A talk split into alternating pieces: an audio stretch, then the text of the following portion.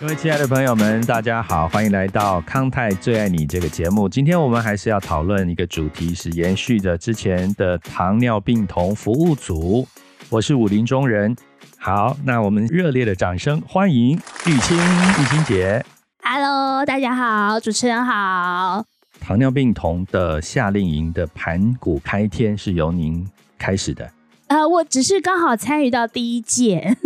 所以我是从小看着你长大，而不是是我看着你从小长大。呃，对对，是你看着我长大的，大，其其实我也看着你的小孩儿从长长大的，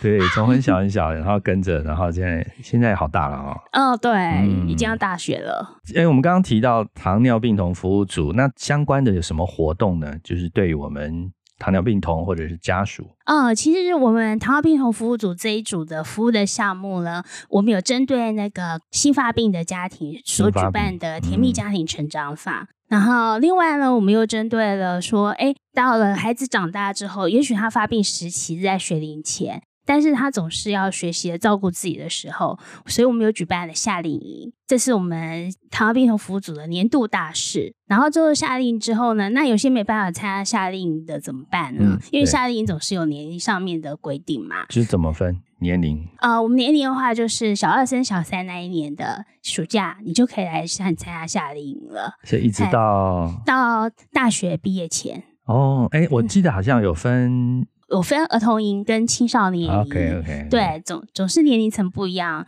项目不一样，所以到多大年纪以后就不能参加儿童营？就是小学，就哦是升国中。小学升国中，所以你可以选择你要参加儿童营或者是青少年营的那一，就是有唯一一次机会，就是你小六国小六毕业跟到国中的时候，你可以选择你要参加还留在儿童营，还是要继续呃参加青少年营了。嗯嗯嗯，然后之后就很清楚了，我是儿童营或者是我是青少年营，对，嗯没错好，还有哪些呢？那因为像如呃之前我们还有办那个亲子营，如果还有学龄前的，还可以参加我们的卫教讲座，还有年底的我们还因为康泰是天主教机构嘛，我们还有为每一区的。办一个那个圣诞联欢，这就是我们在跟病友跟病友家属建立关系，目前我们可以做的活动，这样了解，哎，这样听起来好像整个活动已经囊括了发病初期，然后以及小孩子渐渐长大，他会到遇到的一些相关的问题哈。是。发病初期的病友或家属，他们有没有遇到什么特别的困难？其实我们这样说好了，因为我们在家属他们一旦孩子发病的时候，嗯、我们通常会讲说，我的小孩怎么会是糖尿病？因为一般人对于得到糖尿病的话，都觉得说是应该是那个中老年人的疾病，嗯怎么会发生在孩子身上而？且这么小，对，哦尤其是我们的孩子，他不一定是在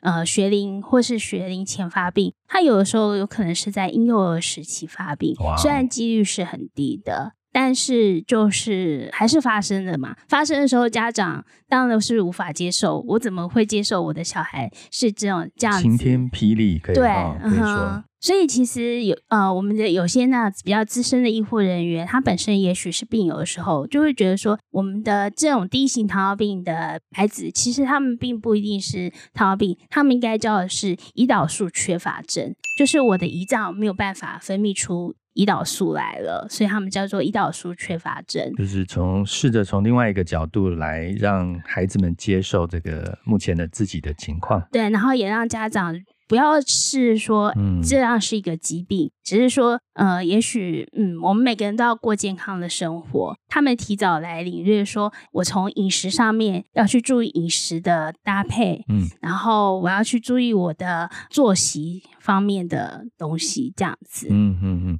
就是他的生活上可能多一个动作，就是要打胰岛素，要测血糖。嗯，对，因为像我们在传达的时候，我们也只有说，就是孩子就是多一样功课，测血糖、打胰岛素。OK，，对，这他们又比一般的孩子更早的去注意他们自己的健康，而不是嗯，反而更好的感觉。呃，对，然后带领的全家人来更注意自己的健康，因为我们有些孩子他们发病之后，呃，家长也很惊讶说，哎，我的孩子怎么会得到这样的疾病？然后大家就会开始想说，是不是因为遗传的关系？嗯可是其实并不是遗传的关系，因为我们有的家庭，他们的呃爸爸妈妈双方家庭都没有糖尿病这样的疾病，所以就是只能说，就是一旦受到病毒的侵犯了，它无法分泌出胰岛素了。了解，对，所以这个晴天霹雳之后，反而让我们有一个提早过健康生活的警觉。是，哦嗯，嗯对，可以这样说，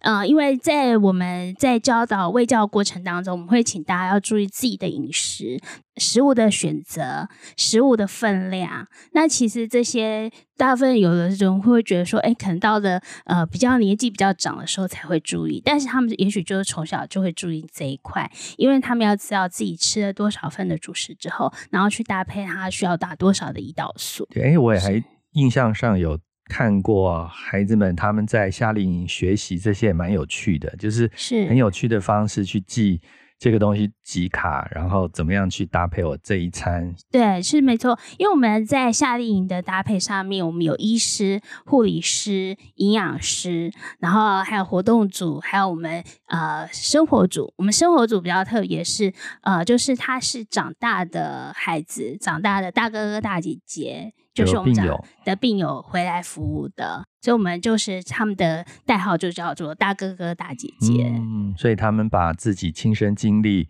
呃，所有的感想，在这个过程中发病过程中怎么去经历的大大小小事情，在夏令营里面都可以传承给他队友们。哦、嗯，对，为什么我们会分儿童营跟青少年营？最主要是因为儿童营的时候，我们会赋予的目标是，他可以照顾自己，自己学会测血糖、打针，自己知道自己要吃的分量是怎么样去测量的。所以，我们的医师、营养师、卫教师都会在嗯活动当中设计很多好玩的游戏，希望从呃游戏当中他们去学习到照顾自己的正确的方式。对这个寓教于乐哈、其实小朋友他可能蛮还比大人更容易接受，有的时候。对对，其实我我觉得在夏令营嗯当中，我们有很多医师、医护人员，我们是我们叫医师、护理师、营养师，我们简称三师。对，我们的三师都会说，其实，在夏令营当中，他们看到的孩子的状况，跟他们在医院看到孩子的状况，其实是截然不同的，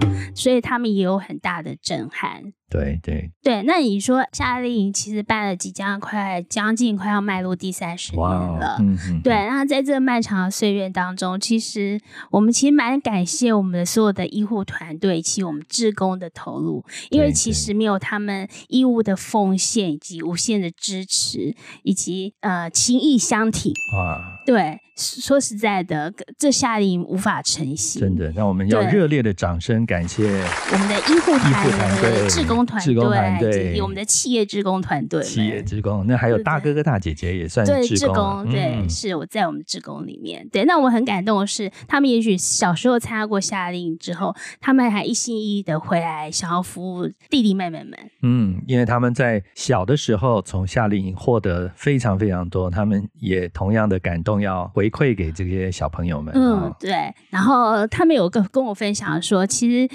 呃，也许在刚发病的时候，我们刚刚不是说，哎，刚发病的家庭会有得到什么样的困境吗？对，刚发病的家庭的时候，他们都会以为我家我的小孩就只有我小孩得到全世界糖尿病，对唯一对，全世界我们家是唯一一个得到的，嗯因为太少了。对，太少了。然后来参加我们甜蜜家庭成长坊的时候，才发觉，哎，原来不是只有我们家的而已。然后到了夏令营的时候，他会发现，哇，嗯原来有这么多人跟我一样。然后你知道，在同一个时间，我需要测血糖的时候，也许在平常日子当中，就只有他自己很孤单的在测。对，其可他人是不用嘛。对，嗯然后在夏令营的时候，哇，我们就很阿萨利，大喊测血糖，阿萨利的把我的血糖机也拿出来了，噔噔，然后还比较一下说，哎，我的血糖机我自己动手做的比较漂亮。嗯，然后我记我记得在夏令营当中，他们会看到一一点很特别的是，他们会去比较一下说，我现在的血糖值是多少，你的血糖值是多少。哦对，这是可能他们在平常日子当中无法做的事情。对，所以这个夏令营看似简单，嗯，呃，从幕后的角度，我们会发现好多的医护人员、职工团队，然是后企业的职工们是啊，帮助我们让这样的一个夏令营可以成型，而且顺利的走过了将近三十年。是的，没错。嗯哼。当然，在夏令当中，你说有没有非常说需要赞助的地方？当然有了，因为这么多的人，有尤其是我们呃医护人员，他们每个人身边都有要有一台血糖机。对对，其实是蛮感谢我们的很多的厂商会赞助我们一些呃血糖机呀、针头啊，还有一备用胰岛素，还有一些就是相关的那个产品，来让我们的孩子们认识。他们除了平时的饮食之外，还有哪一些？的呃食物是他们也可以吃的，对他们不是就局限说，哎，我不能吃糖果，但是其实还有其他的替代的方式。厂商们也都非常热心的来赞助哈。嗯，对，所以如果各位家长或是各位厂商，如果你们还有想要继续赞助我们的话，嗯，捐款给康泰，对，捐款钱比较好用，呃，就是。可以运用的范围又更广大。对，呃，这其实有一件事情，就是一般我们在呃也是基金会的运作里头，捐资源那些物资。要真的捐到那么恰到好处，也其实也蛮难的，有点技巧。嗯，是的，嘿，对，所以其实呃，不过我们还是就是蛮感谢大家的多方的赞助啊，才能让我们夏令营成型。不然，其实我们夏令营一直是呃我们这一组一个很大的经济的负担。嗯，我们每年都很伤脑筋，我们的经济来源怎么办？没错。嗯，听起来的感动已经震撼，有点起鸡皮疙瘩了。那个，因为仔细去想一下，整个夏令营的需要的物资、人力，是单单一个基金会可能连想都不用想。没错，自己要来办的话，真的是不太可能。刚刚提到，就是说，医生在病房看小朋友，跟来到夏令营看小朋友，他们发现非常大的差别。呃，没错，嗯就是呃，其实我会觉得，嗯，他们可能在看在医院碰到孩子的时候，是刚好是他生病的时候。那呃，但是生完病那一段时间恢复之后，孩子还是要回到日常当中去过日常的生活。那在日常的生活当中，他自己也会想，那我的血糖为什么会比较高？为什么会比较低？那遇到什么状况的时候是我比较低的？那这些状况是医生也许在医院他问诊的时候，他可能没有办法去注意到。对，这么短的时间。对对对。那在下一当中，他才发觉哦，原来他有多怎么样的时候，他可能就会比较高，甚至是比较低。对对。了解这个有一集我们访问了马医师啊，是是马文雅马医师，他也是提到，就是在整个夏令营里面，他参与好多年了。那他也提到说，他从夏令营里面才看到更完整的，不是只是这个病，而是看到这个人是是这个完整的。因为真的说实在，在门诊时间顶多五分钟、十分钟，他还有好多好多好多天的时间都是。自己要去面对自己的日常生活会遇到的问题。嗯，是，嗯，其实康害在这孩子离病这个过程当中，我们只能说我们就是陪伴着家庭。对，也许就是在他刚离病的时候，他不晓得说从哪里去找到资源。对，我们他可也许跟康害结缘了，我们带领他们说他们的需要在哪里。那其实。从糖尿病同服务组这一组是七十八，民国七十八年成立的。那当初在成立的时候。那个通讯软体呀，社群团体都应该还都还没有那么发展的时候，所以那时候资讯都是比较封闭。那一路走来，这样子将近快要三十几年的时间，我们的医疗资源很发达了。其实我也发觉，我们的家长不一样了。我们家长他们更有能力的去照顾他们自己的孩子，更有能力的去寻找他们的资源，更有能力的成为孩子背后那一个很强大的支持的力量。对。那我也很感动，在这过程当中看到是我们的家长，他也许从刚发病的初期的彷徨无助，等到他接受到别的资深的家长的协助之后，他自己把他自己调整好。然后他也知道怎么照顾他的孩子，之后他还愿意付出他自己的力量，再去帮助其他新发病的家庭。对，所以呃，我们现在家长他们有自主的成一个家长他们自己的互助团体。那我们也很欣然看到这样的状况。就是家长的力量跟康泰机构力量的一起结合，我们还可以再做出更庞大的事了情解。哇，这个真是把爱传下去哦，嗯这个感对觉非常好。就是有点像那种一个良善的循环，嗯然后我再嗯把它一点一点一滴的、一小小的传下去、传下去，让每个人都可以感受到。这太棒了。好哇，今天呃我们谈到糖尿病同服务组的夏令营夏令营的 资深社工 资深社工员是 啊，玉清姐。她大概小我两轮吧，我还叫她玉清姐，真的是太好了。好，那最后有没有跟我们病友或者是家属来有一些建议或是鼓励呢？